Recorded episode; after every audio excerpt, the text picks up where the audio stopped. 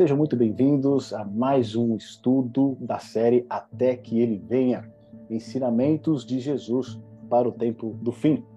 Nesse estudo aqui da nossa série, nós vamos tratar da parábola das dez virgens, né? uma parábola bastante conhecida, bastante aí ensinada, bastante pregada, bastante anunciada. Né? Temos até desenhos que ilustram bem essa questão da parábola. E hoje a gente vai aprofundar um pouquinho mais no significado que ela tem para o nosso preparo para a volta de Jesus. Tá bom? Então, antes da gente iniciar esse estudo, a gente abre aqui para os nossos amigos. Se alguém tem algum pedido de oração que gostaria de colocar aqui para gente, quiser escrever no chat, fique à vontade. Rapidamente, né? Só quiser, se quiser abrir o microfone para fazer o pedido, fique à vontade.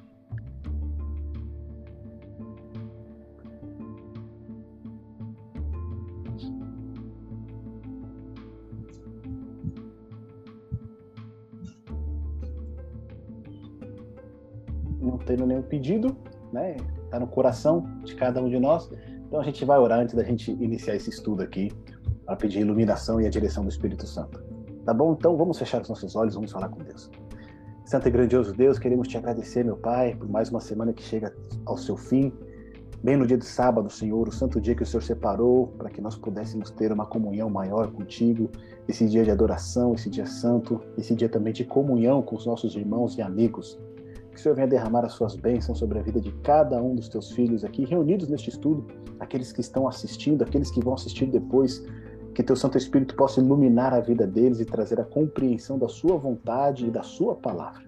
Santo e bendito Deus, esteja também com os pedidos que estão no nosso coração, pelos nossos familiares, pelos nossos amigos, que o Senhor, que conhece todas as coisas, possa estar agindo segundo a tua santa e boa vontade. Abençoa-nos neste momento, nós te pedimos em nome de Jesus. Amém. Meus amigos, vamos lá. Vou compartilhar aqui minha tela com vocês onde a gente tem a nossa apresentação de hoje, nosso estudo, que vai falar justamente sobre a parábola das dez virgens, tá certo? Mateus, Evangelho de Mateus, do capítulo 25 até os dos versos 1 até o verso 13. E aqui, conforme a gente disse aqui na introdução, é uma história bastante conhecida, tá bom? Não tem muito segredo, mas talvez aqui a gente consiga extrair algumas lições preciosas que talvez a gente não tenha tentado para elas anteriormente, tá bom? Meu óculos está embaçando aqui, tá quente. Então, olha só. A gente dividiu o nosso estudo da seguinte maneira, tá? O título desse estudo de hoje é Vigilância e Preparo, tá bom? O preparo pessoal nosso. No estudo anterior, a gente viu a questão da vigilância e fidelidade. Nós, como servos do nosso Senhor Jesus Cristo, precisamos ser fiéis aos interesses de Cristo e à sua vontade. E hoje nós vamos trabalhar esse tema da vigilância e do preparo. Então, nossa, a nossa divisão aqui é a seguinte: nós temos a parábola das dez virgens. Dentro dessa parábola, a gente vai entender o contexto dela, a sua simbologia e a sequência dos eventos que a parábola narra. Depois a gente vai fazer uma comparação com a parábola das bodas, lá de Mateus 22, tá bom? E por último, a gente vai pegar aí a aplicação do preparo pessoal que a gente consegue extrair dessas duas parábolas. Então, aqui a gente tem a imagem né, das dez virgens aqui, ilustradas aqui, essa, essa bela imagem aqui, onde a gente vê o resultado, né, o desfecho dessa, dessa parábola. Nós temos cinco virgens ali com as suas lâmpadas acesas e temos cinco virgens ali que estão sem as suas lâmpadas acesas e por conta disso elas acabam ficando fora né, das bodas ali, as quais elas estavam encarregadas de participar. E um ponto interessante aqui para gente, né, que essa parábola das dez virgens, ela vai narrar um pouco do contexto do casamento no Antigo Oriente, né, muito diferente do que a gente está acostumado aqui hoje, rapidamente, a gente, só para a gente compreender um pouquinho melhor essa questão da parábola, é, a gente viu em algum dos últimos estudos que Jesus ele compara o seu relacionamento com a sua igreja, com o seu povo, como um casamento do antigo Oriente Médio, né? Onde ali o noivo, né, quando ele né, engata ali um noivado com a sua pretendente, é como se ele já estivesse casado. Mas a partir daquele momento, o que, que ele faz? Ele deixa a noiva na casa do pai dela, volta para sua casa, trabalha, constrói o lar para eles, junta né, o dinheiro que ele vai ter que pagar do dote da noiva, e depois que ele consegue tudo isso, então ele pega, retorna até a casa da noiva, então ali ele paga o dote dela e desposa ela e leva ela para sua casa, onde vai ser ali realizada a festa de casamento. Então ali Jesus ele narra muito, né, o relacionamento dele com a sua igreja dessa maneira. Né? Ele é o noivo, a igreja é a noiva.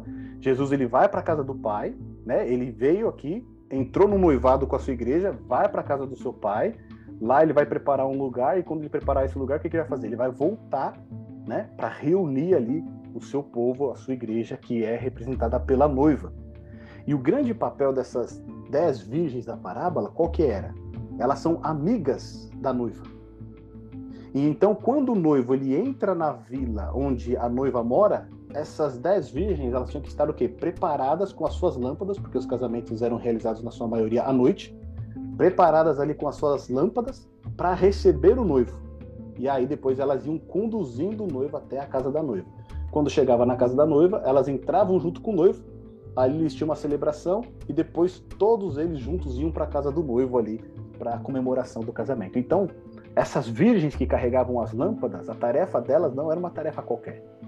Primeiro, porque elas eram amigas da noiva, e segundo, porque elas precisam iluminar o caminho do noivo até a casa da noiva. Tá certo? Então era algo ali de extrema é, responsabilidade e também confiança. Tá bom? Então, agora que a gente entendeu um pouquinho esse, esse contexto da parábola, como é que ela funcionava né, no Antigo Oriente, a questão do casamento, mais uma vez, a gente lembra né, que a parábola ela sempre é uma comparação. Né? Ela não representa um fato literal, mas ela traz lições para a gente ali, das quais a gente pode tirar aplicações para a nossa vida espiritual, tá certo? Então, a parábola ela é uma alegoria, ela transmite uma lição, mas ela em si não é literal, tá bom? Então, vamos no, ao texto aqui de hoje. Evangelho de Mateus, capítulo 25, do verso 1 a 13.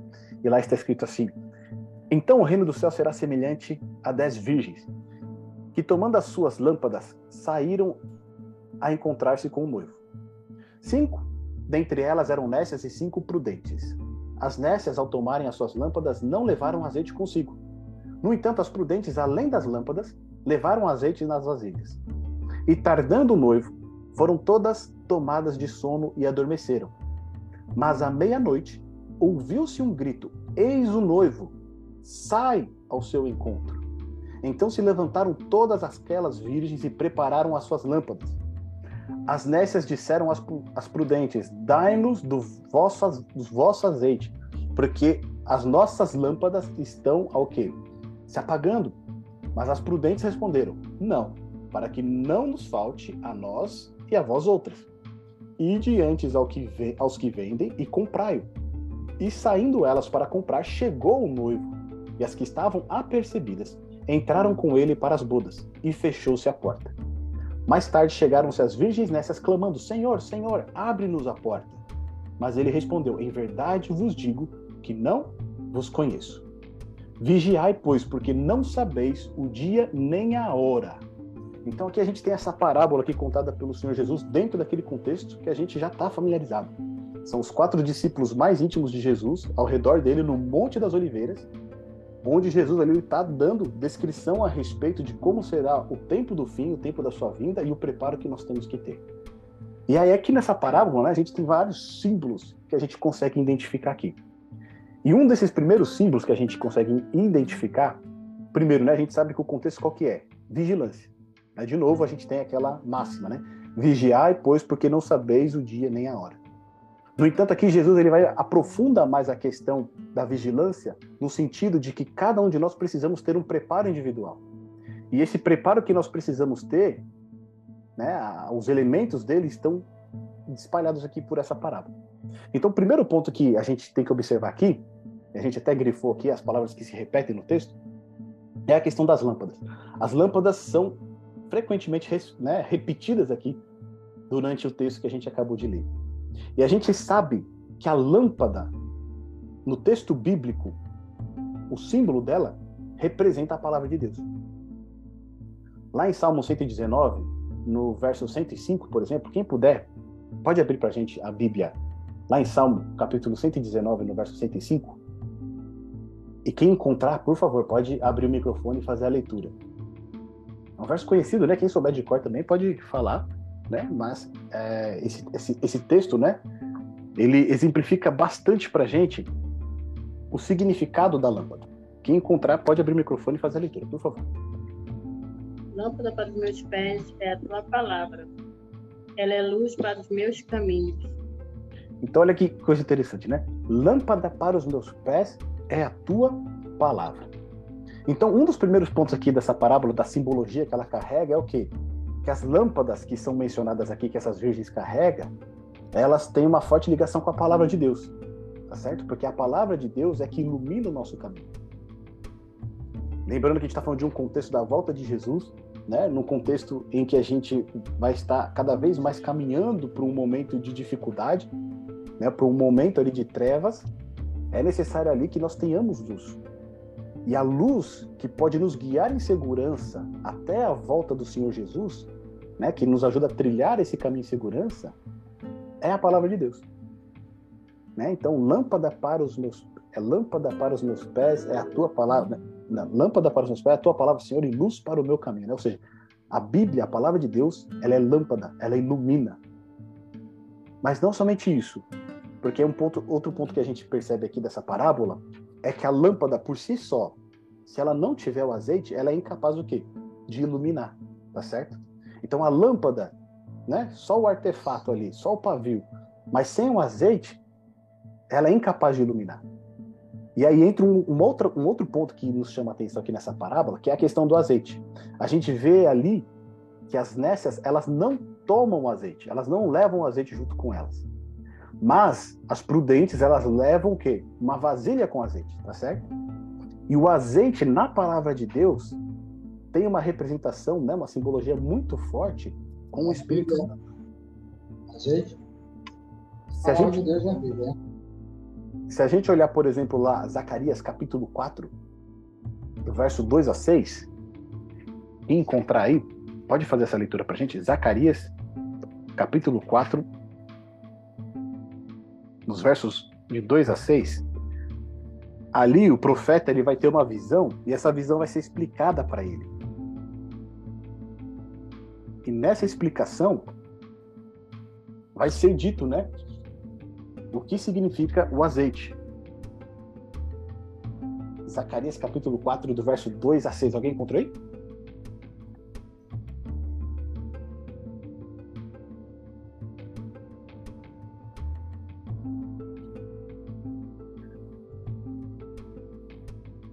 E disse-me, que vês? E eu disse, olho e vejo um castiçal todo de ouro, um vaso de azeite no seu topo, com suas sete lâmpadas. Sete canudos, um para cada lâmpada, estão no seu topo. E por cima dele duas oliveiras, uma à direita do vaso de azeite e outra à sua esquerda. E respondi ao anjo que falava comigo, Senhor, que é isso? Então me respondeu o anjo que falava comigo, dizendo-me: Não sabes tu o que é isto? E eu disse: Não, Senhor meu. E ele me respondeu, dizendo: Esta é a palavra do Senhor a Zorobabel, dizendo: Não por força nem por violência, mas sim pelo meu espírito, diz o Senhor dos Exércitos. Então, aqui, nessa visão que Zacarias está tendo, né, ele vê ali um vaso de azeite. Né, e ele vê ali esse vaso de azeite, ele derramando o seu azeite para os candelabros. Esses candelabros eles tinham o quê? Lâmpadas, certo? Que estavam ardendo. Ou seja, as lâmpadas estavam ardendo nesses candelabros, porque tinha um canudo que conectava elas, essas lâmpadas, até um pote, né? Um vaso cheio de azeite. E esse vaso cheio de azeite, o que, que é aqui na explicação do anjo para Zacarias? É o Espírito Santo. Tá certo? É o Espírito Santo que alimenta, né? Esse candelabro que brilha. Então, trazendo para dentro dessa parábola que a gente encontra aqui, a lâmpada ela só pode brilhar se ela tiver o azeite.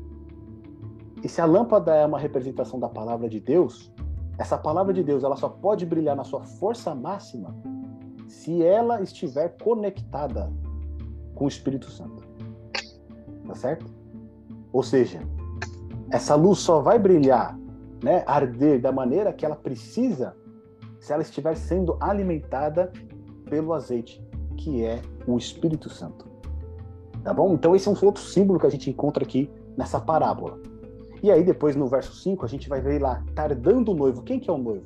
O noivo a gente sabe, né? O próprio Jesus, ele, ele, ele se, é, se compara como um noivo. Lá em Isaías, capítulo 54, verso 5, vai dizer, né, que o Senhor é o Deus, é, ele é o marido, o Senhor Deus, ele é o marido de Israel. Tá certo? Em Apocalipse, capítulo 19, verso 7, ali também, a gente vai ter as bodas do Cordeiro, ou seja, o Cordeiro, ele é o noivo. Tá certo? Então, essa aqui tá fácil pra gente, né? O noivo representa o próprio Senhor Jesus, assim como na parábola dos dois servos, o Senhor era uma representação de Jesus. Tá bom? E aí depois vai dizer assim lá no verso 8, né? E as nécias disseram às prudentes: Dai-nos do vosso azeite, porque as nossas lâmpadas estão se apagando. É uma coisa interessante. As lâmpadas dessas virgens nécias estão se apagando. Isso significa que elas estão se apagando porque elas não têm o quê? Azeite, certo? De acordo com o que a gente está entendendo aqui dessa narrativa. Trazendo para a simbologia que a gente está descobrindo aqui, a palavra né, dessas virgens aqui que a gente considera sendo o povo de Deus, não está tendo a eficácia, não está tendo o poder que deveria ter. Por quê? Por falta do azeite. E quando a gente vai lá em Mateus, no capítulo 5, no verso 14, quem puder ler para a gente, Mateus 5, verso 14, olha o que Jesus fala do seu povo, né? da sua igreja, das dez virgens aqui representadas, porque a gente já viu no começo, né? O reino do céu será semelhante a dez virgens, ou seja, essas dez virgens representam o quê? O povo de Deus, o reino do céu. Agora, olha o que ele diz lá em Mateus capítulo 5, verso 14. Pode ler pra gente quem encontrou. 5, 14. Isso. Vocês são a luz do mundo. Não se podem esconder uma cidade sitiada no alto de um monte. Olha lá, então, então? o que isso? O que que Jesus aqui ele fala da sua igreja, dos seus discípulos? Porque aqui no Sermão do Monte ele também está de novo, né, rodeado pelos discípulos e ele se dirige primeiramente para ele e depois para a grande multidão que acompanha. O que que ele diz para eles? Vocês são o quê? A luz do mundo. Para você ser a luz do mundo, a sua luz precisa brilhar. Mas segundo o que a gente está vendo aqui nessa parábola das, das dez virgens, para que a luz brilhe, ela precisa ter o quê? Azeite. Ou seja, para que o povo de Deus, para que o cristão, para que o discípulo do Senhor Jesus Cristo possa iluminar o mundo, ele precisa estar cheio do Espírito Santo. Para que a palavra de Deus tenha a eficácia necessária e possa iluminar as pessoas, possa iluminar a vida das pessoas, ela precisa ir movida pelo poder do Espírito Santo. E é por isso que a gente sempre ora antes do nosso estudo, para pedir para que o Espírito Santo nos ilumine, nos guie, nos dê direção. Porque somente o estudo sem o Espírito Santo é informação. Né? Mas com a companhia do Espírito Santo é transformação. Tá certo? Então aqui o que a gente percebe é isso. Dai-nos do vosso azeite, porque as nossas lâmpadas estão o quê? Se apagando, ou seja, Cristo diz para os seus discípulos que eles têm que ser a luz do mundo. Mas o que está acontecendo aqui com essas cinco virgens aqui que são nécias? A luz dela está apagando. Ou seja, aquilo que Jesus pediu para elas está deixando de se cumprir na vida delas. Por quê? Falta azeite. Tá certo? E aí no verso 9, as prudentes vão falar: Não, eu não posso te dar azeite. Porque se a gente der azeite para você, o que vai acontecer? Vai faltar para nós também. Então, para que a gente não fique e vocês também não, vocês vão lá comprar. E isso aqui vai revelar algo profundo para a gente, que é o quê? O preparo que cada um tem que ter, que essas virgens tiveram, é um preparo individual. Cada um tem que cuidar do seu azeite. Cada um tem que cuidar o quê? Da sua lâmpada. Não é algo coletivo. A gente percebe aqui que até as nessas querem, né? Não, divide com a gente um pouco aí para que a gente também possa estar preparada. Mas ela fala: não, vai lá e compra, para que não falte para nós aqui também. Tá certo? Ou seja, o preparo com a lâmpada, o preparo com o azeite, ele é o quê? Individual. Cada uma dessas dez virgens deveria ter se preparado individualmente para o encontro com o noivo. Trazendo aqui, né, para nossa simbologia aqui, cada crente, cada discípulo de Jesus tem que se preparar o quê? Individualmente para o encontro com o Senhor. E aí depois a gente vai aprofundar um pouquinho mais essa ideia. E aí depois a gente vê, né, que à meia-noite, né, e saindo para elas saem para comprar, enquanto elas saem para comprar, o noivo chega. E a gente vê, né, e as que estavam apercebidas, de novo essa palavra que a gente viu lá na parábola do servo, né? O servo que ele é apercebido, quem é o servo fiel que vai estar apercebido? Elas estavam que apercebidas e entraram com ele para as bodas. E fechou-se a porta. Mais tarde chegam as virgens nessas clamando: Senhor, Senhor, abre-nos a porta. Esse clamor aqui é um rogo. Elas estão gritando: Senhor, Senhor, por favor, abre essa porta, não nos deixa aqui para fora. Mas aí no verso 12, o que, que ele diz? Ah, em verdade vos digo que não vos conheço. É duro isso, né? E essa frase que Jesus ele diz aqui, nessa parábola das dez virgens, ele também havia repetido lá em Mateus capítulo 7, do verso 21 a 23. Quem puder encontrar esse texto e ler para a gente, por favor. Mateus capítulo 7, do verso 21 a 23, ele vai repetir a mesma frase, mas num contexto diferente, mas que se conecta com o que a gente está vendo aqui. Nem todo que diz Senhor, Senhor entrará no reino dos céus, mas aquele que faz a vontade do meu Pai, que está nos céus. Muitos naquele dia vão me dizer: Senhor, Senhor, nós não profetizamos em teu nome, em seu nome. Nós não profetizamos em seu nome. E em seu nome não expulsamos demônios. E em seu nome não fizemos muitos milagres. Então lhes direi claramente: Eu nunca conheci vocês afastem-se de mim, vocês que praticam o mal. Obrigado, Selma. Então aqui é a mesma sentença que foi proferida lá em Mateus 7, é a mesma que é proferida aqui em Mateus 25. Apartai-vos de mim, né? Eu digo que não vos conheço. Apartai-vos de mim, vós que praticais a iniquidade. E aí um ponto interessante que esse texto de Mateus, é, capítulo 7, traz pra gente, que o contexto em que Cristo diz essa frase é no contexto dos falsos profetas. Então ele vai falar o seguinte, né? Nem todo aquele que diz Senhor, Senhor, Senhor entrará no reino dos céus. De novo, o reino dos céus é, é a mesma ideia que a gente está trabalhando aqui na, na parábola. Né? Mas aquele que faz o quê? A vontade do meu Pai. Ou seja, nem todo aquele que diz que né, é crente, que vai à igreja, que diz Senhor, Senhor, ele pode fazer sinais, pode operar milagres. Mas se ele não obedece à vontade de Deus, o que, que Jesus diz para ele? Eu não eu te conheço. Isso aqui é duro, né? Porque imagina, você fala em nome de Jesus, você prega em nome de Jesus, você ensina em nome de Jesus, você faz uma série de coisas em nome de Jesus. Mas no dia em que ele vier, ele vai dizer: Eu não que te conheço. E aqui entra esse ponto diretamente na parábola. Né? Jesus aqui está comparando a atitude dessas cinco virgens nessas que não se prepararam para o encontro com o noivo com a mesma atitude dos falsos profetas. Ou seja, elas tinham que fazer algo, elas não fizeram. Quando o noivo veio, elas foram pegas despreparadas. E o noivo disse: Eu não te conheço. A mesma coisa com os falsos profetas.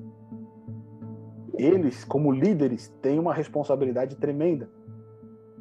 E se eles não são fiéis nessa responsabilidade, se eles não são servos fiéis, quando Jesus retornar, o que ele vai dizer?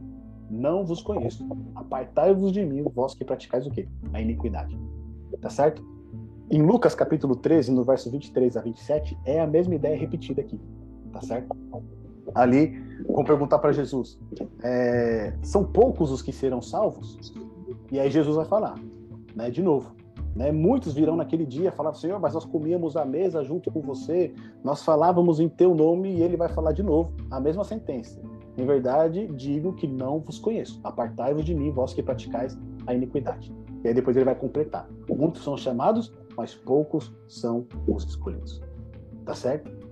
Então aqui o que Cristo está querendo dizer, né, é que não adianta para nossa, né, para nós como reino dos céus, representação aqui dessas dez virgens, que não adianta nós dizermos que somos crentes pertencemos a determinada denominação, estamos em determinada igreja, fazer tudo isso se nós negligenciarmos o preparo que temos que ter neste momento que antecede a volta de Jesus.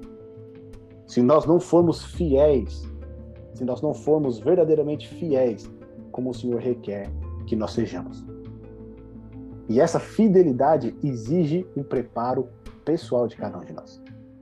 Então, só para a gente abrir um pouquinho mais aqui a nossa percepção, então aqui nós temos a imagem da parábola e os seus significados. Tá certo? Então, a vinda do reino do céu são o quê? As dez virgens. Trazendo para nós aqui é o povo de Deus. São os discípulos, são aqueles que seguem a Jesus. Tá bom? O próprio significado está no texto. Depois, as, as lâmpadas da parábola representam o quê? A palavra de Deus. O azeite, o Espírito Santo. As nécias representa os discípulos que não se preparam. tá certo? Igual o servo mau, o servo infiel que a gente viu no estudo passado. Já as prudentes representa quem?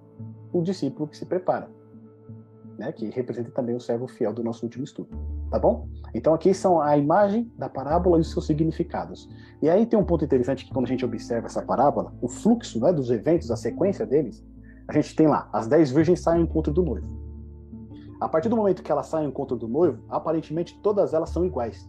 Não tem diferença, porque as dez estão ali vestidas, bem vestidas, né?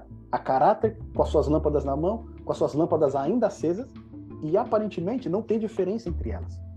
De uma certa maneira também, hoje, quando a gente olha o mundo cristão, né, o mundo que aguarda a volta do Senhor Jesus, no primeiro momento podem parecer todos iguais também. Você olha, não tem diferença.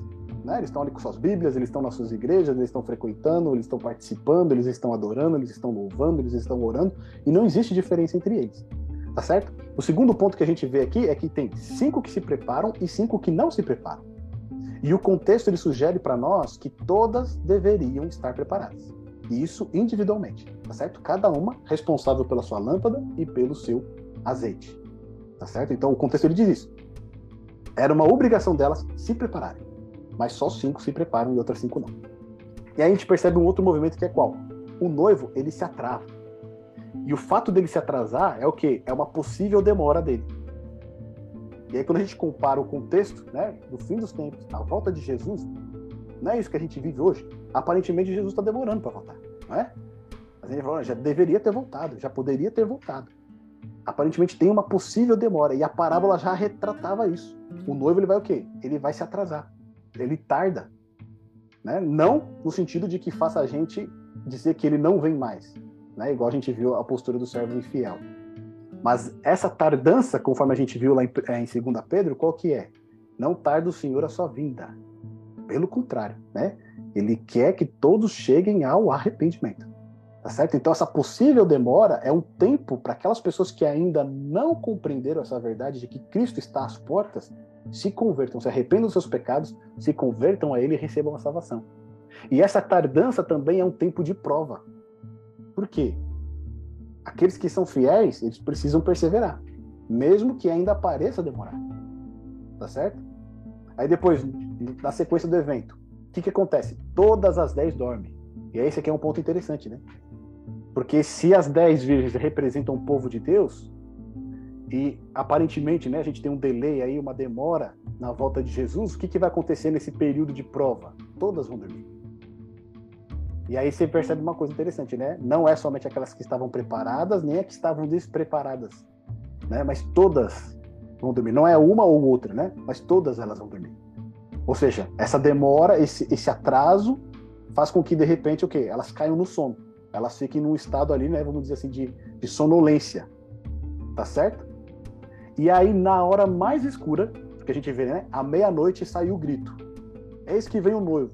E a meia-noite é o quê? É a hora mais escura. Tá certo? É a hora mais escura. Assim como meio-dia é a hora mais clara, meia-noite é a hora de trevas absolutas. Né? Se a gente olhar no contexto do Oriente Médio, que você não tinha eletricidade, ou seja, era a hora mais escura realmente. Por isso que precisaria ali daquelas é, dez virgens iluminando o caminho. E é nessa hora mais escura que o noivo ele é anunciado. Ou seja, o noivo ele vai surgir no momento crítico. Jesus ele vai retornar no momento mais escuro da nossa história. Quando a gente percebe né, que a gente está caminhando ali para aqueles sinais que Jesus apontou, né, guerras, rumores de guerras, pestes, epidemias, né, a família contra, todo é, é esse movimento que a gente está acompanhando na sociedade, que a gente está acompanhando no mundo que está né, indo para um caminho de crise, o ápice desse momento de crise, né, a parte mais, o momento mais escuro da história humana, é nesse momento então que, que acontece, que o noivo aparece, que o noivo ele é anunciado, tá certo? E aí o que acontece? Quando o noivo é anunciado, as virgens se preparam, né? Só que somente aquelas que tinham o azeite reserva conseguem se preparar e as nécias percebem que elas não estavam prontas nesse momento. E aí o que acontece? O noivo chega, entra com as cinco que estavam preparadas, ou seja, a fidelidade delas em se preparar, em ter um preparo individual, né, em estarem apercebidas, é recompensada. Elas entram com o noivo na, na, nas bodas. Já as cinco nécias, elas ficam de fora das bodas, o que representa para nós aqui juízo e condenação. Tá certo? Então, aqui, num primeiro momento, o que, que a gente percebe? Que é o mesmo fluxo que Jesus narrou lá no capítulo 24. Né? É anunciado e tem que existir um preparo, ocorre uma possível demora. No nosso primeiro estudo lá, a gente viu, né? Inclusive, o movimento adventista né, é, colocou ali através do estudo das profecias de Daniel que a volta de Jesus se daria em 1844, mas não ocorreu. Ou seja, houve um atraso, houve uma demora. Não no sentido de que realmente esse era o evento, né? mas aquilo que eles esperavam teve que ser o quê? Colocado para frente, porque não era aquilo. Né? Então ocorre uma demora, existe um tempo de prova para ver se as pessoas vão continuar perseverantes nessa vinda do Senhor Jesus. E é dentro desse contexto, então, que se desenrola essa parábola aqui das dez virgens, né? Aquelas que estavam preparadas, aquelas que perseveraram apesar da prova, elas acabam entrando com o noivo. Aquelas que não se prepararam, desanimaram no meio do caminho, se desesperaram na volta, né, no aparecimento do noivo e acabaram recebendo ali a sua condenação. Tá bom?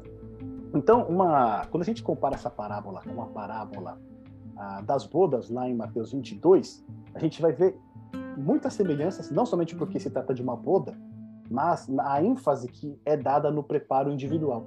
A gente viu aqui que cada uma dessas dez virgens precisava se preparar individualmente para receber o noivo, tá certo? E essa outra parábola aqui de Mateus 22 narra a mesma situação. Olha que interessante, ó.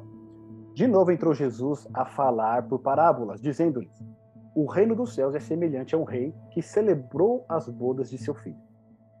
Então enviou seus servos a chamar os convidados para as bodas, mas estes não quiseram vir. Enviou ainda outros servos, com esta ordem: Dizei aos convidados: Eis que já preparei o meu banquete, os meus bois e cevados já foram abatidos, e tudo está pronto. Vinde para as bodas.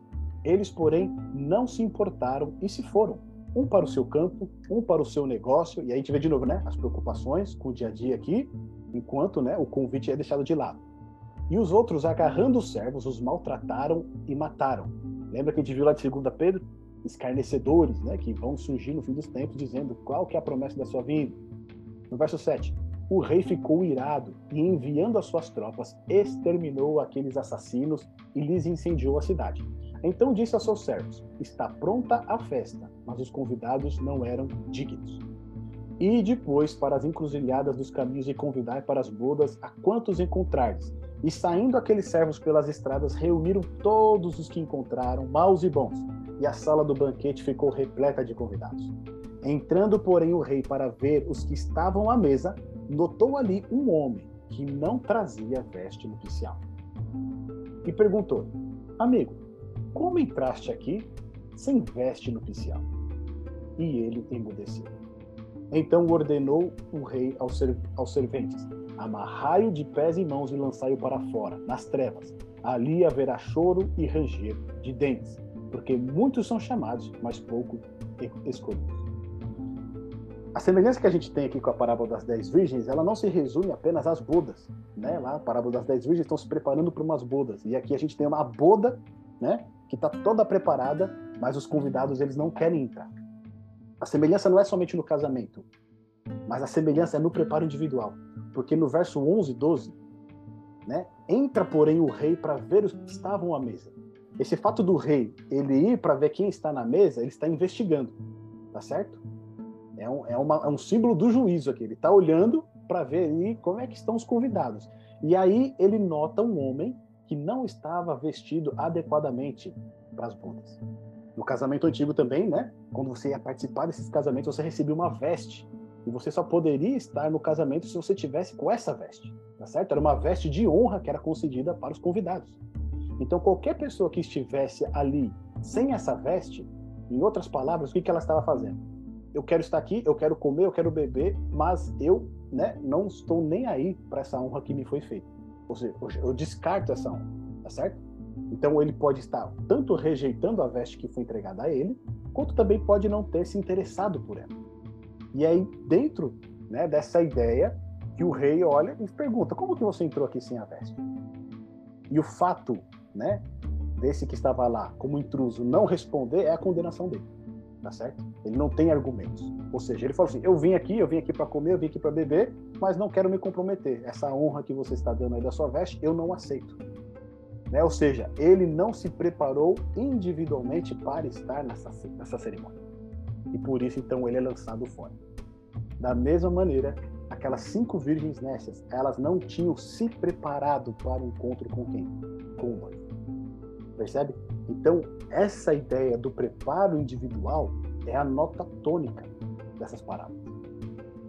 Aqueles que quiserem encontrar com o Senhor Jesus, eles não vão encontrar somente porque eles participam de um grupo ou porque eles estão numa determinada denominação.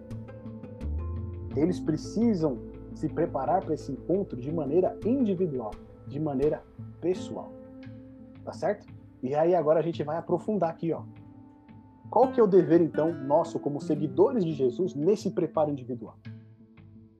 Para que nós não sejamos contados como as cinco virgens nécias que não se prepararam, que não se precaveram para encontrar com o seu Salvador. Então, o primeiro ponto que a gente reforça aqui novamente, que o preparo ele é o quê? Individual. Ezequiel no capítulo 14, no verso 14, quem pode ler para a gente esse texto aí?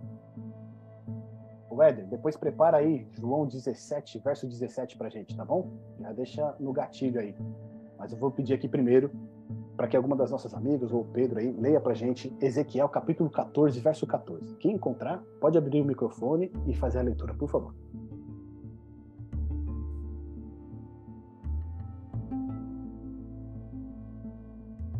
Quem ficou lá em Zacarias, é só voltar um pouquinho aí que já cai em. Ezequiel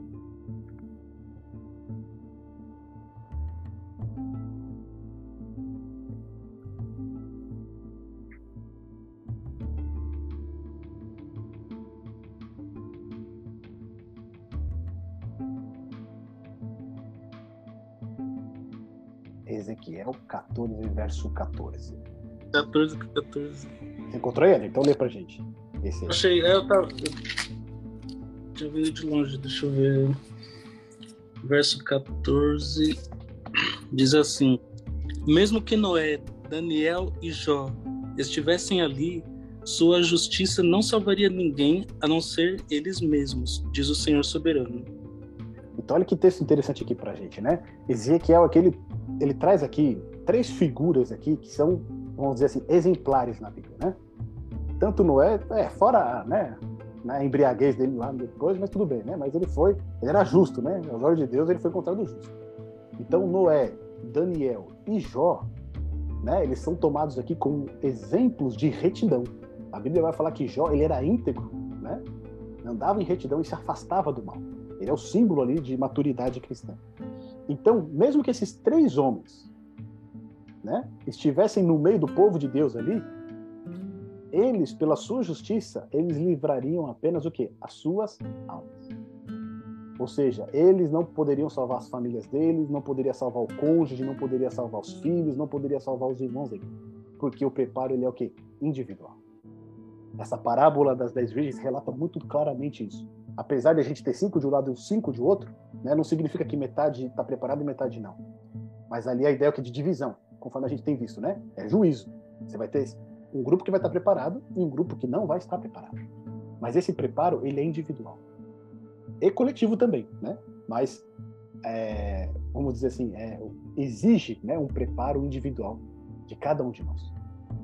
É, nós precisamos por nós mesmos nos consagrar a Deus, nos santificar cada vez mais para nos preparar com o encontro com o Senhor Jesus. Porque a justiça da minha esposa não vai, não vai me levar junto. Né? A minha justiça não vai levar a justiça dos meus filhos. E por isso que é importante que, como servos fiéis, nós também auxiliemos ele nos preparos, testemunhando dia a dia, buscando, né, fazer o culto familiar, buscando orar com os nossos familiares, com os nossos amigos, apresentar os estudos para eles a respeito da volta de Jesus. Porque essa é a responsabilidade que nós temos, tá bom? E isso também nos ajuda no nosso próprio preparo individual que é o ponto que vai ser do nosso próximo, próximo estudo, vigilância e trabalho. Agora o segundo ponto aqui, ó, possuir a palavra de Deus. Tá certo? O seguidor de Jesus, ele precisa conhecer a palavra de Deus. E aí lá em João capítulo 17, verso 17, quem encontrar pra gente, pode fazer essa leitura, ou quem souber também, né, de cor, pode, pode falar, abrir o microfone e falar aqui pra gente. João capítulo 17, verso 17. Esse é o Joãozão, não é o Joãozinho, esse é o João Grande.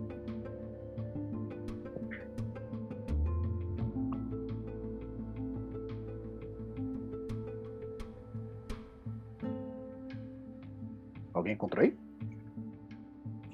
É 17 qual? 17, 17? Isso. É... Achei. Diz assim: é, carregando a própria cruz, Jesus foi ao local chamado. Peraí, é João? Isso, João 17, 17. Deixa eu ver se eu não pulei aqui algum. Você pulou um capítulo.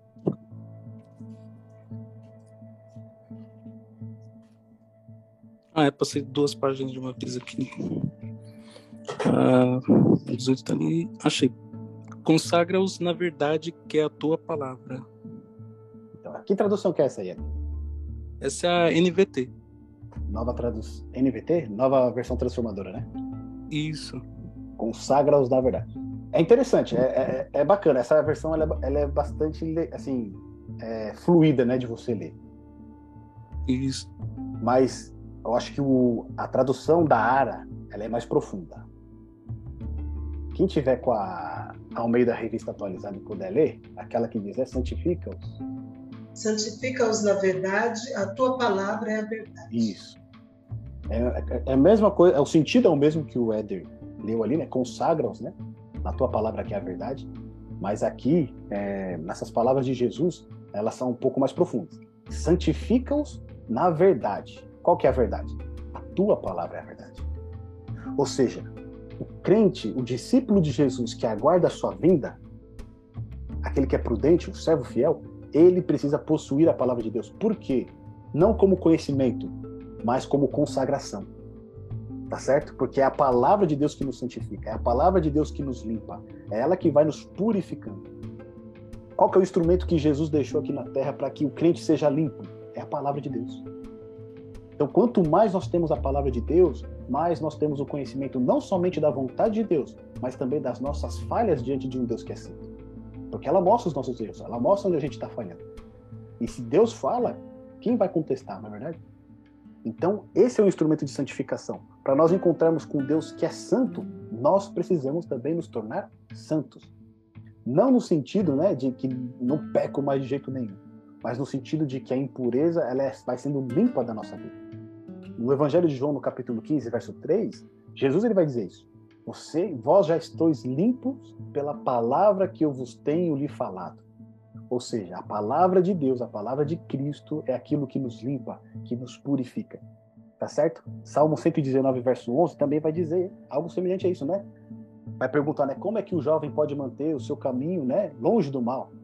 Ele fala assim: "Guardo a tua palavra no meu coração para não pecar contra ti." Tá certo? Guardei a tua palavra no meu coração. Qual é a maneira então de eu viver uma vida de santidade? A palavra de Deus precisa estar na minha vida, precisa estar na, no meu coração. E é, e é esse que é o grande ponto, né? A gente vê lá, as dez virgens, aparentemente, elas parecem ser iguais no primeiro momento.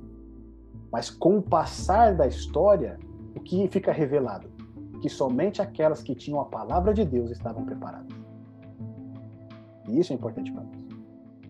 Nós não temos que ser crente de igreja A, igreja B, igreja C. Nós temos que ser crentes que possuem a palavra de Deus e toda a palavra de Deus. Tá certo? Esse é o grande ponto, porque é isso que vai ser determinante para o nosso encontro com Jesus.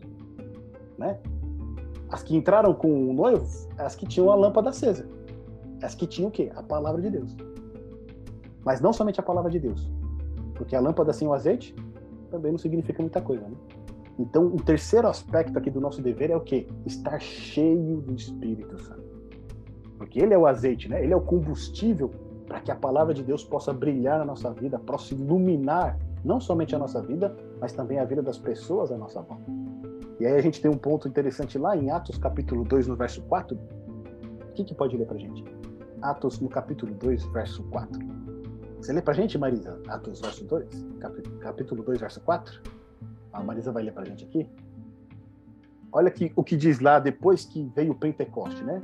Lembra que Jesus, ele disse para os discípulos, olha, aguardem em Jerusalém até que sejam o quê? Revestidos com o Espírito Santo, certo? Jesus ordenou que eles aguardassem lá. Ou seja, não era para eles saírem por aí, né, sem estar preparados. E olha o que está escrito lá em Atos, no capítulo 2, no verso 14. Pode ler para a gente, Marisa, por favor. É Atos. Capítulo 2, do... isso, verso 4. É, todos ficaram cheios do Espírito Santo e começaram a falar em outras línguas, segundo o Espírito lhes concedia que falassem. Amém. Agora segura um pouquinho que depois você vai ler do 17 ao 21, tá? Mas olha que coisa interessante aqui. Todos eles ficaram o quê? Cheios do Espírito Santo. Depois a gente vê o discurso de Pedro, que a Marisa vai ler ali, né, em 17 e 21, que convertem ali 3 mil pessoas. Como é que ele né, prega aquela palavra com poder? Ele prega a palavra de Deus. Você vê que ele não fala nada além do que a palavra de Deus. Mas ele comunica essa palavra de Deus cheio do Espírito Santo. Então aquela, aquela luz, né, jorra para a vida daquelas pessoas ali, que as pessoas que ouvem falam, irmãos, o que, que a gente faz agora? Né? Depois de receber essa palavra. Então, para a gente ver o tamanho poder que tem a palavra de Deus unida com o Espírito Santo. Tá certo? Lê para a gente, Marisa, agora do verso 17 ao 21, por favor. E acontecerá nos últimos dias, diz Deus, que derramarei o meu espírito sobre toda a humanidade. Os filhos e as filhas de vocês profetizarão, os seus jovens terão, terão visões, e os seus velhos sonharão até sobre os meus servos e sobre as minhas servas derramarei o meu espírito naqueles dias, e profetizarão. Mostrarei prodígios em cima no céu e sinais embaixo na terra: sangue, fogo e nuvens de fumaça. O sol se transformará em trevas e a lua em sangue, antes que venha o grande e glorioso dia do Senhor. E acontecerá todo aquele que invocar o meu o nome do Senhor será salvo. Amém. Obrigado, Marisa. Olha só coisa interessante. Quando Pedro agora ele vai explicar o que está acontecendo ali, por que, que eles estão né, com esse ímpeto todo pregando e falando em outros idiomas, ele vai dizer que aquilo ali era o cumprimento da profecia do profeta Joel. Tá certo? Deus ele ia derramar o seu espírito que sobre o seu povo só que aquilo que aconteceu em Pentecoste foi o cumprimento parcial dessa profecia. Porque essa profecia, ela volta né, a se cumprir de uma maneira completa justamente antes da volta de Jesus. Por quê? Se vocês perceberem os últimos versos aí que a Marisa leu pra gente, são os mesmos sinais que Jesus apontou que vão ocorrer antes da sua vinda. O sol não dará a sua luz, a lua esconderá a sua luz, não é isso? se tornará em sangue. Percebe? Então, os mesmos sinais que Joel apontava para que né, vai essa obra do derramamento do Espírito Santo ela vai acontecer numa intensidade muito maior, ela vai acontecer justamente antes da volta do Senhor Jesus. Que foram os sinais que a gente viu no nosso primeiro estudo. Ou seja, o que Cristo está dizendo aqui é que aquelas virgens prudentes, né, os discípulos que procuram possuir a palavra de Deus, internalizar a palavra de Deus e ser santificado por essa palavra de Deus, pouco antes da volta do Senhor Jesus, eles vão ser revestidos de poder, assim como os discípulos foram lá em Pentecostes. Só que tem um ponto muito fundamental para isso. Porque os discípulos, quando eles foram revestidos com o Espírito Santo, eles estavam todos reunidos, unidos, unânimes em oração e jejum. Tá certo? Eles estavam ali esperando a promessa e clamando por essa promessa. Agora, olha que coisa interessante lá em Lucas capítulo 11, do verso 9 a 13. Quem que pode ler pra gente? Lucas do capítulo 11, do verso 9 a 13. Cheque. Lê pra gente, Eden, por favor. Diz assim: Portanto, eu lhes digo: peçam e receberão, procurem e encontrarão, batam e a porta lhes será aberta pois todos que pedem, recebem, todos que procuram, encontram, e para todos que batem a porta, a porta é aberta. Vocês que são pais, respondam: se seu filho lhe pedir um peixe, você lhe dará uma cobra? Ou se lhe pedir um ovo, você lhe dará um escorpião? Portanto, se vocês que são pecadores sabem como dar bons presentes a seus filhos, quanto mais seu Pai no céu dará o Espírito Santo aos que lhe pedirem. Então, olha só. Qual que é a condição para a gente receber o Espírito Santo? Pedir. Precisa pedir para o Espírito Santo. Nós temos que pedir pelo Espírito Santo na nossa vida. Ah, mas a gente não recebe o Espírito Santo quando a gente é batizado? Não. O batismo do Espírito Santo ele é diário. Tá certo? Quando a gente é batizado, a gente recebe, finalmente, né, a gente se entrega a Jesus, a gente recebe ali né, a plenitude do Espírito Santo para habitar na nossa vida. Mas isso precisa ser renovado diariamente. Porque assim como a gente vai ver na Bíblia que é possível entristecer o Espírito Santo, esse batismo ele tem que acontecer diariamente. Diariamente nós temos que nos entregar à direção e à condução do Espírito Santo. E pedir. Pedir, Senhor, me batiza com o Espírito Santo. Né? O texto aí que o Adler acabou de ler pra gente. Se a gente quer mal, sabe, dar boas dádivas aos nossos filhos, quanto mais o nosso Pai Celeste deseja dar o Espírito Santo àqueles que lhe o pedem. Ele deseja dar, assim, o maior desejo de Deus, do Pai, é o quê? É dar o Espírito Santo. Mas quantos vão pedir por ele? Quantos estão dispostos a impedir, a incomodar Deus? Falar assim, me dá o Espírito Santo. Me concede o Espírito Santo para que eu tenha uma vida cheia de poder, para que eu possa iluminar a vida das pessoas, para que eu possa né, ser um instrumento nas tuas mãos e eu possa estar cada dia mais preparado para a tua vida. Então a gente colocou dois asteriscos aqui na palavra de Deus e no Espírito Santo, porque elas são fundamentais no nosso preparo. Primeiro, a palavra de Deus nos limpa, nos santifica, nos purifica, tá certo? Eu não posso ser crente. Crente que não conhece a palavra de Deus, que não tem intimidade com a palavra de Deus, que não procura estudar a palavra de Deus, conhecer a palavra de Deus, não é crente. Tá certo? Não é crente. Só que também não posso ficar só no conhecimento da palavra de Deus, eu tenho que estar também no poder da palavra de Deus. Que é estar o quê? Cheio do Espírito Santo. E para isso eu preciso orar, eu preciso clamar, eu preciso pedir, eu preciso incomodar a Deus com relação Senhor, me concede o Santo Espírito, para que eu possa ser um instrumento nas tuas mãos. E muitas vezes a gente pede por inúmeras coisas, mas não pede o principal, que é o batismo do Espírito Santo, diariamente nós. Meus irmãos, nós não, possamos, não podemos passar um dia sem pedir esse batismo. Que o Santo Espírito esteja sobre nós esse dia. Tá certo? E aí, depois que a gente vê ali, qual que é o quarto ponto aqui do nosso dever como seguidor, do nosso preparo espiritual? É estar disposto a testemunhar. Porque se você tem o conhecimento da palavra de Deus, você tem o Santo Espírito de Deus, o que, que você faz agora com tudo isso? Você vai ficar agora parado, né? Dentro da, de casa, dentro da sua igreja, sem sair para lugar nenhum, sem ter contato com as pessoas? Não. Tem que ter disposição para quê? Testemunhar de levar essa mensagem para outras pessoas, de fazer a sua luz brilhar sobre a vida de outras pessoas. É isso que Mateus 5, verso 14 disse lá para nós. Né? Vós sois a luz do mundo. Você não pode esconder uma cidade construída sobre o um monte. Assim também é um cristão que tem a palavra de Deus e está cheio do Espírito Santo. Você não consegue esconder.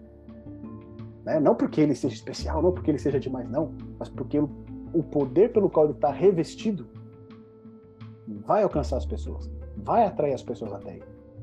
Tá certo?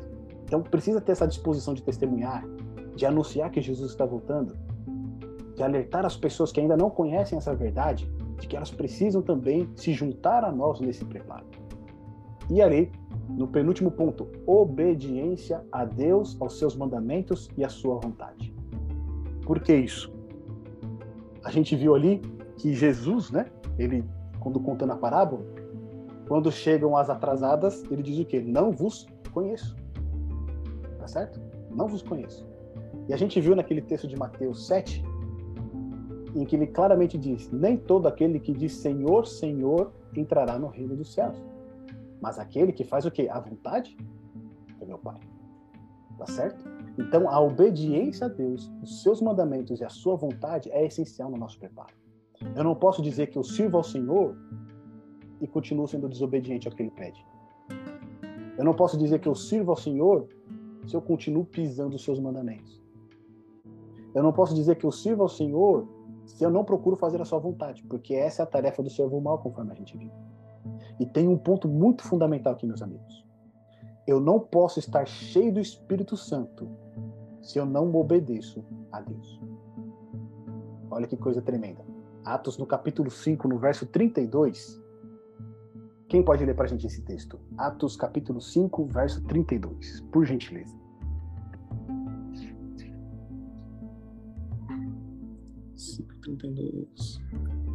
Posso, posso ler? Pode. Ah, diz assim: Somos testemunhas dessas coisas, e assim também é o Espírito Santo, que Deus dá àqueles que lhe obedecem. Então, o Espírito Santo, Deus concede a quem? aqueles que lhe obedecem. Ou seja, para eu ser cheio do Espírito Santo, eu preciso o quê? Obedecer a Deus. E muitas vezes é isso que falta para as virgens que estão se preparando para o encontro com noivo. Elas até querem ter muito azeite, querem estar cheias do Espírito Santo, mas falta obediência. E aí você pede, Senhor, me concede o Espírito Santo. Mas você continua desobedecendo algo que Deus já te falou. Como é que ele vai te conceder o Espírito Santo se você está contrário àquilo que ele já te falou? Né? Às vezes Deus vem e revela para nós a vontade dele, revela o que nós temos que fazer, mas a gente não segue aquilo que ele orienta. E aí a gente pede, Senhor, me concede o Espírito Santo. Mas a nossa vida não muda, a gente não tem poder, a gente não tem força. Esse é um ponto que cada um de nós precisamos analisar. Como que está a minha vida de obediência à vontade de Deus? Será que é isso que está me impedindo de ser cheio do Espírito Santo? Será que é isso que está me impedindo de ter poder? Será que é isso que está me impedindo de testemunhar? Porque o Espírito Santo é concedido àqueles que obedecem o quê? A Deus. Em Apocalipse, no capítulo 14, verso 12, quando a gente fala a respeito das profecias do povo de Deus do tempo de fim, do fim, vai dizer que o dragão, né, que é o diabo, que é o Satanás, que é a antiga serpente, ele está irado contra a descendência da mulher. Né? Aqueles que guardam os mandamentos de Deus e têm o testemunho de Jesus. Ou seja, o povo de Deus no tempo do fim, antes da volta de Jesus, eles guardam os mandamentos de Deus e têm o testemunho de Jesus, que é o espírito de profecia. Tá certo? Então, olha que coisa surpreendente. As virgens que estão se preparando para o encontro de Jesus precisam ser obedientes ao seu Senhor. Você não pode esperar o seu Senhor vir e continuar na desobediência, não é? Deus já revelou, ó, aqui é a minha lei, aqui são os meus mandamentos, aqui são os meus mandamentos, aqui está a minha palavra. E aí você continua seguindo muitas vezes orientações de outras pessoas, de outros pastores, de outros líderes, em vez de atentar para aquilo que diz o Senhor. Aqueles que estão se preparando vão ser obedientes a Deus. E o último ponto que a gente traz aqui para o nosso preparo individual, qual que é? Comunhão com Cristo. É o principal. Nós precisamos ter uma íntima comunhão com Cristo. Nós não podemos ser tomados como aquele nunca, nunca vos conheci. Tá certo? Nunca vos conheci. Não conheço vocês. Não, a gente precisa ser conhecido do nosso Senhor. E a gente só pode ser conhecido através dessa comunhão íntima com Ele, através da oração, através do momento, né? Sozinho de oração, ali onde a gente está, somente nós e Deus. Através da Sua palavra, quando Ele fala conosco, né? A oração é, é somos nós falando com Deus. Mas quando a gente estuda a palavra de Deus, é Deus falando com a gente. Isso é comunhão, é relacionamento. Você está trocando ali. Né? Você coloca para Deus aquilo que você, que está no seu coração através da oração. E aí quando você vai para a palavra dele, ele vai falar com você aquilo que ele quer, a sua vontade, né? Ele vai te instruir, ele vai te ensinar. Então a gente precisa ter essa comunhão. A gente não pode ser apenas seguidores, dizermos que somos discípulos, que somos servos, mas que não conhece a vontade do Senhor, que não conhece o que Ele pede para nós, que não conhece aquilo que Ele requer da nossa vida. E a gente simplesmente vai junto com, né, com, com o povo, a gente vai junto com a galera e acha que dessa maneira nós estamos servindo a Deus, estamos sendo fiéis. A gente corre o risco, se a gente agir dessa maneira, a gente corre o risco depois de se deparar com a mesma situação das cinco virgens nécias. Faltou preparo. Jesus veio, ah, mas eu não sabia que isso acontecia. Mas onde que está escrito na Bíblia que disse que era assim? E aí vai começar a querer correr de um lado para outro para entender o que está acontecendo, mas vai faltar o quê? O Espírito Santo vai faltar o azeite.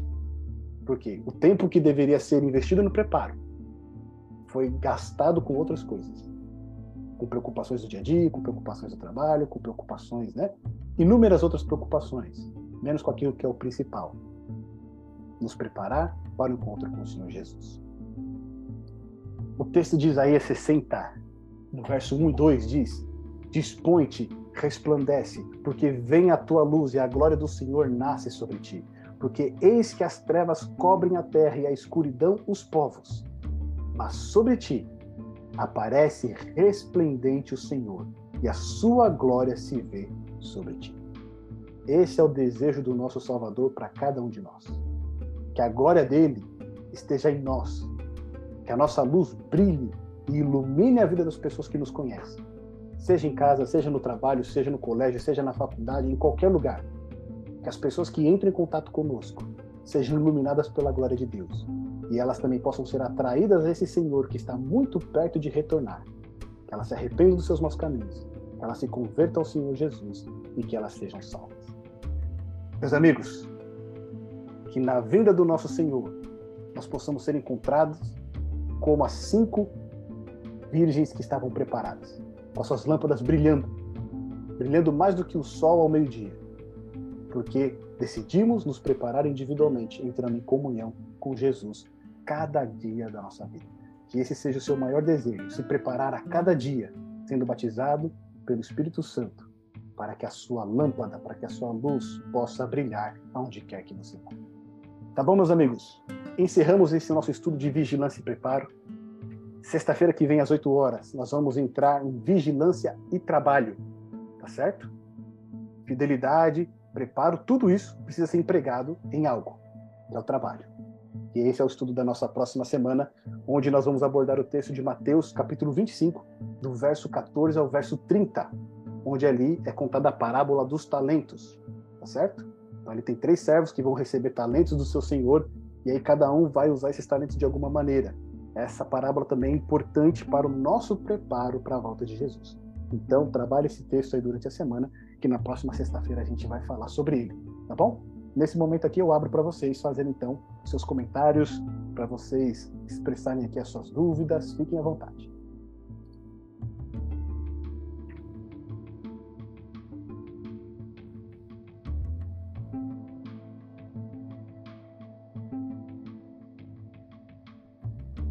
Jefferson, eu lembrei aqui na parte do que a gente falou do, do sal da terra, né? Sim. Eu estava até fazendo uma analogia outro dia conversando aqui com a Karen, é, falava assim é, que se nós somos o sal da terra, a igreja é o saleiro, né? Sim. Então, só ficar dentro da igreja, vai à igreja, volta para casa, não resolve, porque o sal dentro do saleiro dá, dá no mesmo, né? Não serve para nada. Exatamente. Assim, entre aspas, né? Mas se a gente despeja, se a gente espalha o sal sobre a carne que está no mundo, é, é, o que a gente tem que fazer a coisa certa. Mas também sal demais estraga a carne, sal de menos. Amarga, é, né? Isso também, né? É verdade. É... Tem que ser o tempero, né? O tempero certo. Isso, tem então o equilíbrio, né? As dez virgens eu achei interessante. É, ela nos mostra, nos dá um exemplo, né? Da gente fazer somente a vontade de Deus, né? E se preparar. Né? E se preparar, né? Sim. E é, o... a gente está ainda no tempo da graça ainda por enquanto. Sim. E é, isso não deixa, é, não deixa de não ser, né? A, não deixa de ser a, sobre o tempo da graça. Que é, uns que vai ficar limpo e outros vão continuar tendo iniquidades, né? Fazendo maldade. É verdade. Esse é o tempo. Exatamente, esse tempo da graça que você colocou, Karen, é o tempo que a gente tem de preparo. Isso. Porque quando acabar o tempo da graça, não vai ter mais o que preparar. Cada um já se é. preparou, é. tá certo? Quem se preparou, se preparou. Quem não se preparou, não prepara mais. Que é o que acontece é com as virgens que chegam depois, né? Ah, me dá um pouco do seu azeite lá. Meu, passou, né? Isso. Não dá mais, agora acabou. Esse ponto azeite. que você colocou, é, é, a gente nem abordou ele, né? Mas é um ponto interessante. Se não tiver é. azeite, fechou a porta difícil. ali é, acabou o tempo da graça. Ou seja, quem se preparou, se preparou. Quem não se preparou, não se prepara mais. Né? Isso revela a urgência que a gente tem nesse tempo de nos preparar. Muito bom, cara. Muito obrigado aí pela é, eu só quero complementar aqui que a lição né, principal dessa parábola das dez virgens é o mandamento de vigiar, né? é, a vigilância prudente é aquela que nos prepara para uma longa espera. Sim. Não é verdade? É muito fácil esperar por um tempo, né, na fila de um banco, enquanto o tempo de atendimento é curto. Todos permanecem é, esperando, mas quando a fila é imensa, né, muitos desistem. É verdade. Não é verdade? Então a demora de Cristo vai separar vai separar os prudentes, né, dos imprudentes e também os sábios dos dos tolos, né? Verdade. E esse ponto que você colocou, meu irmão, é muito interessante, porque assim, hoje em dia a coisa mais difícil é você esperar alguma coisa. não é? Você não tem paciência para esperar. Né? Se ah, não consigo conectar na internet, se não está funcionando alguma coisa, você já, né? Já fica inquieto. Aqui caiu umas quatro vezes. então, né? E a gente já fica naquela aflição. Se você manda uma mensagem e a pessoa não responde ali na hora, você também já fica naquela aflição. O que está acontecendo? Ou seja, você esperar hoje, dentro de um contexto de tardança, é uma aprovação. Né? Somente vai realmente esperar, que nem Emma colocou, aqueles que foram prudentes, aqueles que forem sábios, aqueles que estiverem realizando um preparo individual. Por isso que é importante, é, né? A nós gente... precisamos estar pronto, né? É. Por isso que é importante a gente cada vez mais se fortalecer. É. Isso é verdade. Mas cada um só vai esperar o tempo de uma vida. Isso que nos conforta.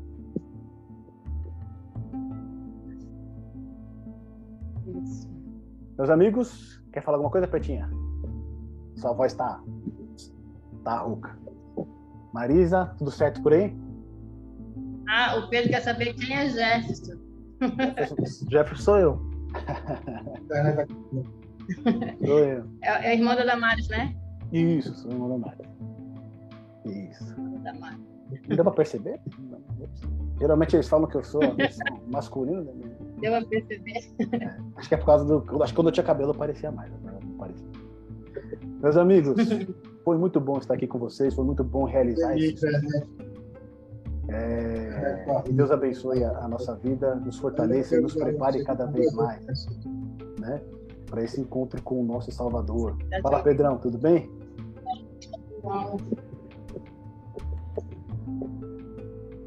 Fala agora. Ah, é uma pergunta que eu ia fazer, a Selma já fez. Ela já fez, já? Vamos fazer te conhecer.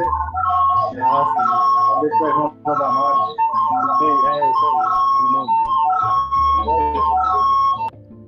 Valeu, Pedrão, obrigado. Viu? É interessante, né? Ficar um com o celular ali do lado. Não fica igual o Éder ali. O Éder e a Karen ficam juntos, né? Cada um fica no mesmo lugar. Então, meus amigos, Deus abençoe vocês. Tá bom? Nos encontramos no próximo estudo, sexta-feira que vem, para a parábola dos talentos. O Senhor abençoe cada um. Eu peço neste momento que, para a gente encerrar, né? Com uma oração. Você pode orar para a gente, Marcelma, por favor, para a gente encerrar o estudo?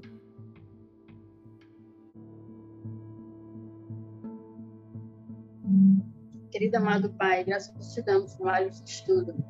Obrigado, Pai, pelo privilégio de estarmos reunidos mais essa noite para estudarmos a parábola das dez virgens e possamos estar preparados, Pai, com Teu Espírito Santo em nós. Que possamos estar atentos, Pai, à Tua vinda. Que não sejamos que nem as virgens imprudentes, Pai, que não estavam preparadas Pai, perdoa nossos pecados. Obrigado por cada um que está aqui representados, Pai. Cuide de cada um de nós.